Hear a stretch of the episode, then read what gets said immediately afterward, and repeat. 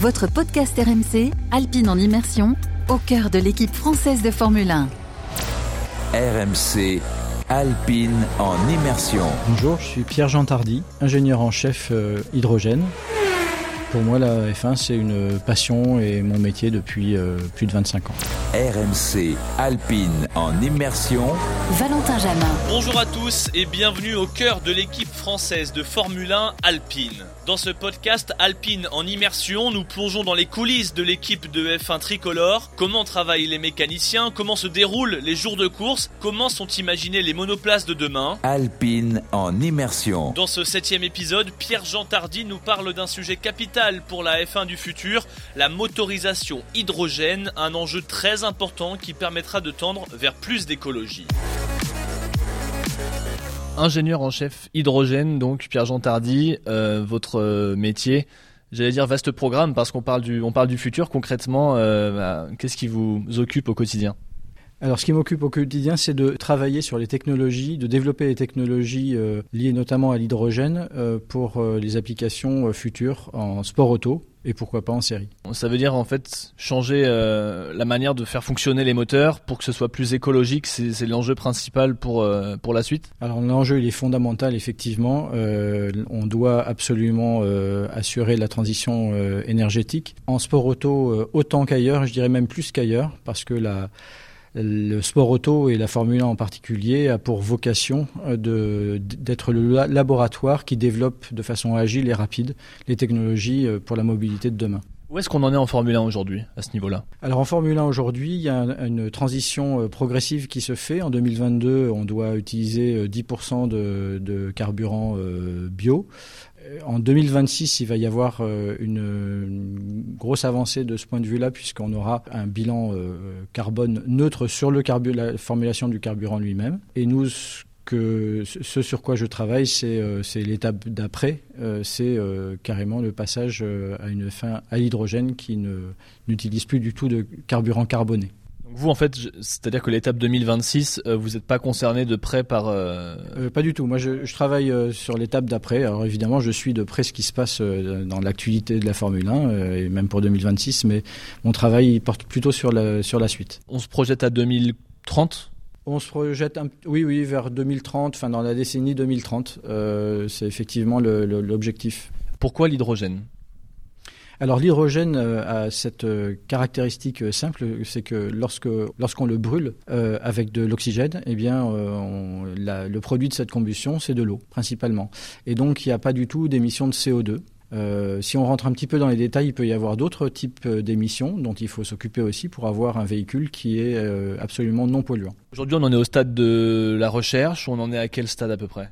Oui, on est, on est au stade. Alors, il y a quand même euh, des. Euh, il, y a, beaucoup de gens qui s'intéressent à l'hydrogène. Euh, il y a, on, on parle, on part pas de quelque chose qui est complètement, qui n'existe pas. Il y a des gens qui font déjà des moteurs avec de la, combustion interne à hydrogène.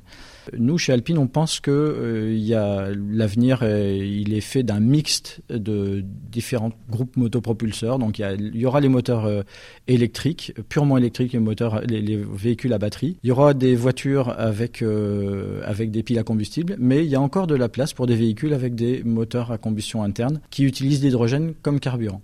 Et c'est là-dessus, euh, chez Alpine, qu'on se concentre actuellement parce qu'on pense que c'est particulièrement adapté à des véhicules de compétition, voire des véhicules de série euh, sportifs. Quelles sont les questions qui, se posent en ce qui concerne euh, l'hydrogène?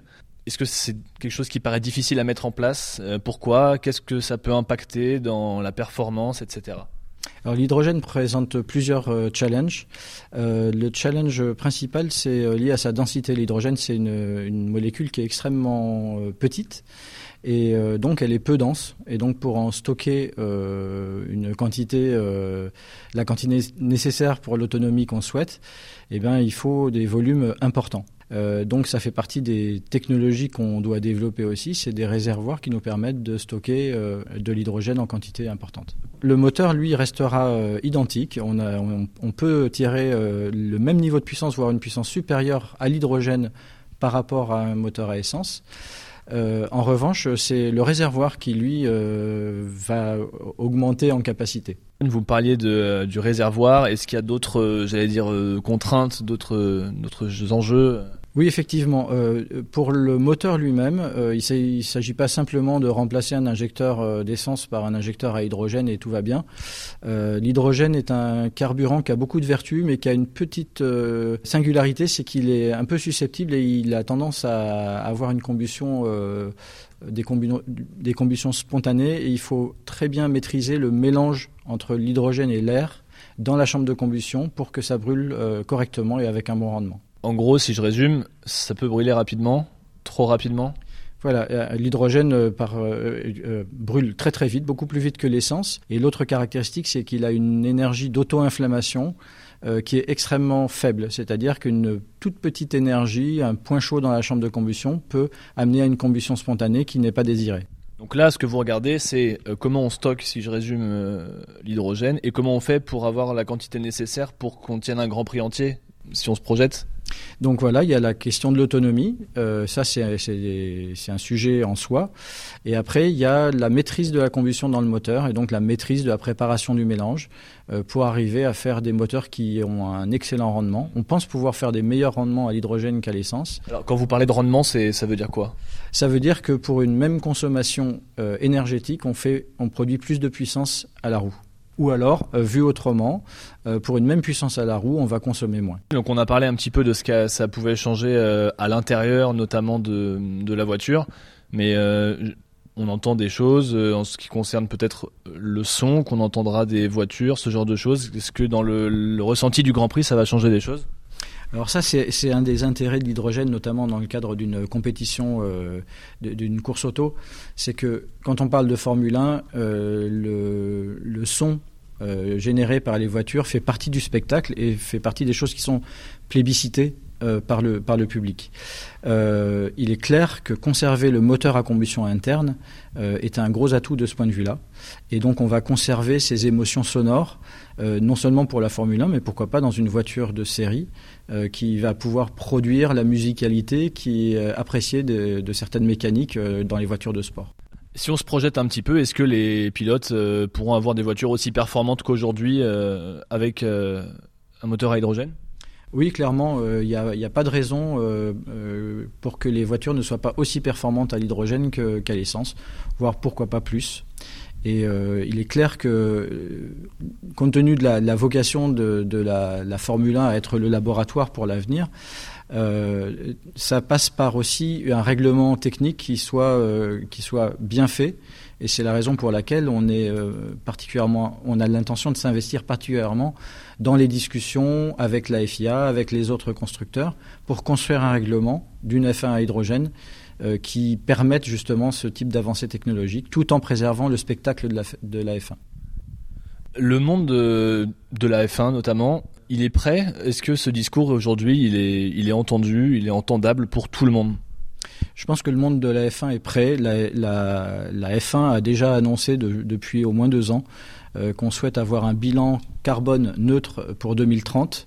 Et euh, clairement, euh, la FIA travaille d'ores et déjà sur une hypothèse hydrogène pour, pour la suite. Donc ça fait partie des, sujets qui sont parfaitement acceptés dans le milieu de la, de la Formule 1. Oui. L'enjeu principal pour vous se situe où Pourquoi on ne peut pas aller plus vite? Pour le développement du moteur à combustion interne à hydrogène, euh, il y a des, ce qui nous empêche d'aller plus vite, ben c'est les installations. Il faut euh, avoir des bancs d'essai qui sont capables de brûler, de, de, de stocker, d'utiliser de, l'hydrogène. Il y a des réglementations qui sont très sévères euh, de ce point de vue-là. On fait de la simulation aussi. Donc pour développer des moteurs, il faut toujours un petit peu de temps, mais euh, l'avantage qu'on a chez Alpine, c'est que on est habitué à développer des moteurs très rapidement parce qu'on a euh, justement cette agilité qui vient de la compétition. À partir de quel moment vous vous êtes dit chez Alpine, donc il faut qu'on trouve une autre solution et du coup vous vous êtes penché sur le sujet de l'hydrogène? Je pense qu'on est, on est toujours en train de se questionner sur comment progresser plus vite, quelle est l'étape d'après.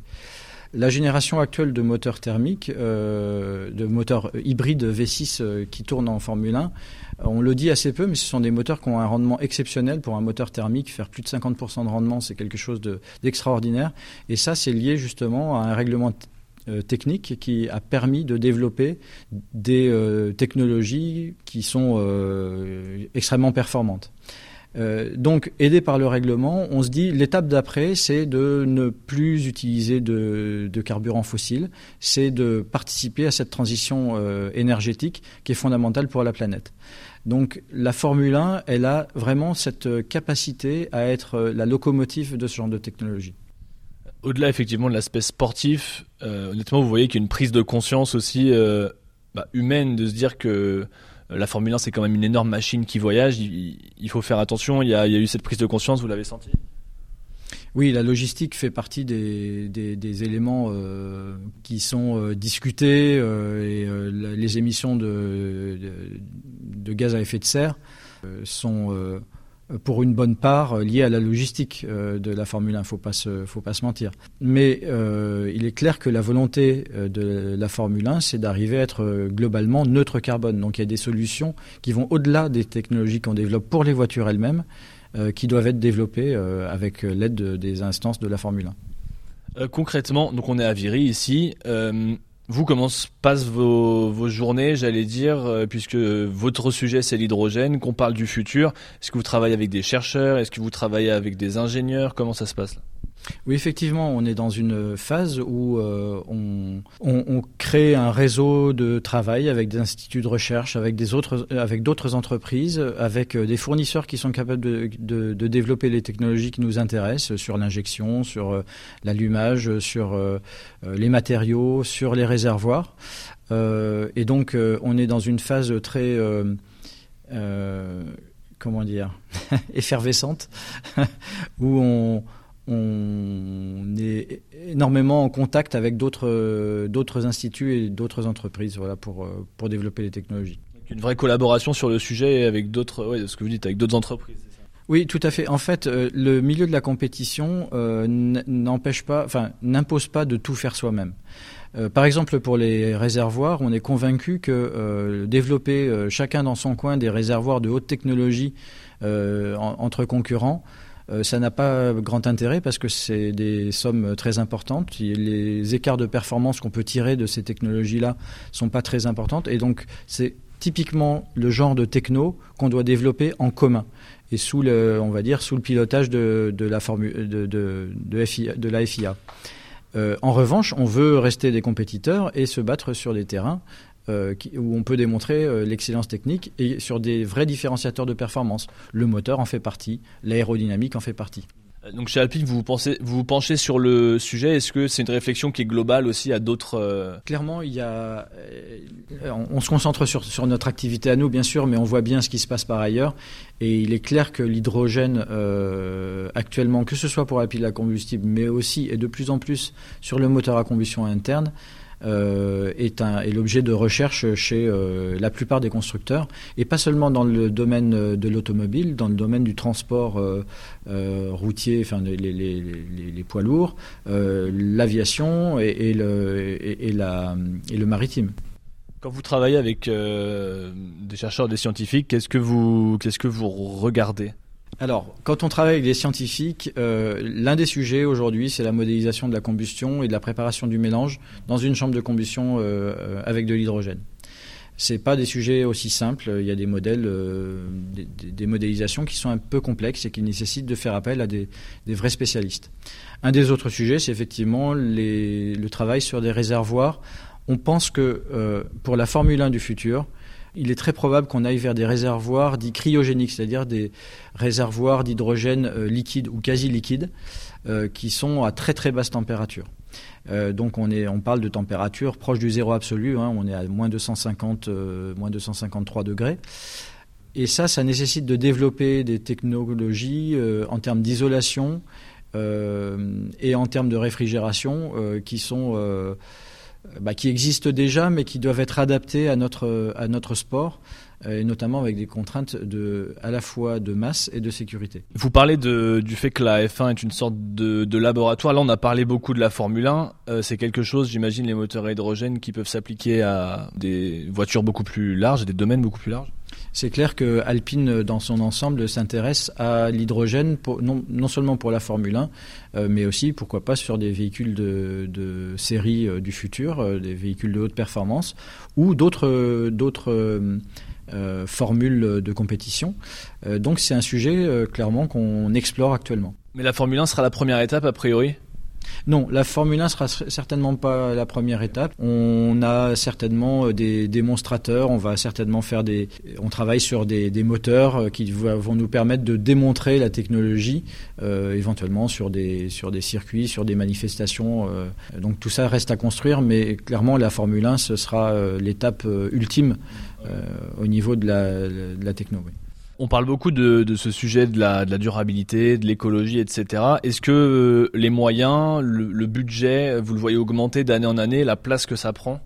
Euh, pas nécessairement. Le budget doit être euh, doit être maîtrisé. Hein. On est une entreprise qui a un budget à respecter. Euh, c'est tout à fait clair. Et, et dans ce cadre-là, ça rejoint un petit peu ce que je disais tout à l'heure à propos du développement des réservoirs. On se dit qu'il vaut mieux euh, dépenser notre budget sur les vrais sujets de compétition et faire en sorte d'avoir des développements de certaines technologies qui ne sont pas des différenciateurs de performance, qui soient en collaboration avec les autres constructeurs et avec la FIA. Est-ce que vous avez déjà fait des, des tests? On n'a pas encore commencé les tests. On est en train de, de, de préparer, euh, de se préparer à faire ces tests-là. Ça veut dire que dans, je sais pas, on parle de quoi, de mois, de, de semaines pour des premiers tests avec des moteurs à hydrogène? Oui, on parle de, de quelques mois, oui. Enfin, j'imagine enfin le, le, voir le concret, ça doit faire plaisir. Ah oui, c'est sûr, c'est sûr. Pour l'instant, on a travaillé que sur des aspects théoriques, sur de la simulation, sur. Euh, mais là, effectivement, voir un moteur tourner au banc euh, pour la première fois, c'est quelque chose qui est toujours euh, une, une vraie émotion. Est-ce qu'aujourd'hui, on a d'autres solutions que l'hydrogène? Est-ce que vous, vous avez été amené aussi à explorer d'autres pistes? Oui, on a examiné euh, d'autres pistes, effectivement. Il y a les carburants de synthèse, il y a les carburants issus de la biomasse. D'ailleurs, les carburants issus de la biomasse équiperont de la, la, la, la F1 de 2026. Euh, ils ont euh, chacun a ses avantages et ses inconvénients. Nous, on croit très fort à l'hydrogène parce que c'est vraiment un vecteur d'énergie absolument non carboné, à condition bien sûr euh, d'utiliser de l'hydrogène vert, c'est-à-dire de l'hydrogène issu d'énergie renouvelable. Qu'est-ce que vous vous direz le jour où vous verrez une F1 sur la piste euh, rouler avec un moteur hydrogène? Euh, Je pense que je verserai une petite larme et je serai très, très heureux de voir ça arriver. Merci beaucoup Pierre-Jean Tardy. Merci à vous. Retrouvez le podcast Alpine en immersion sur rmc.fr et l'appli RMC. Votre podcast RMC, Alpine en immersion, au cœur de l'équipe française de Formule 1.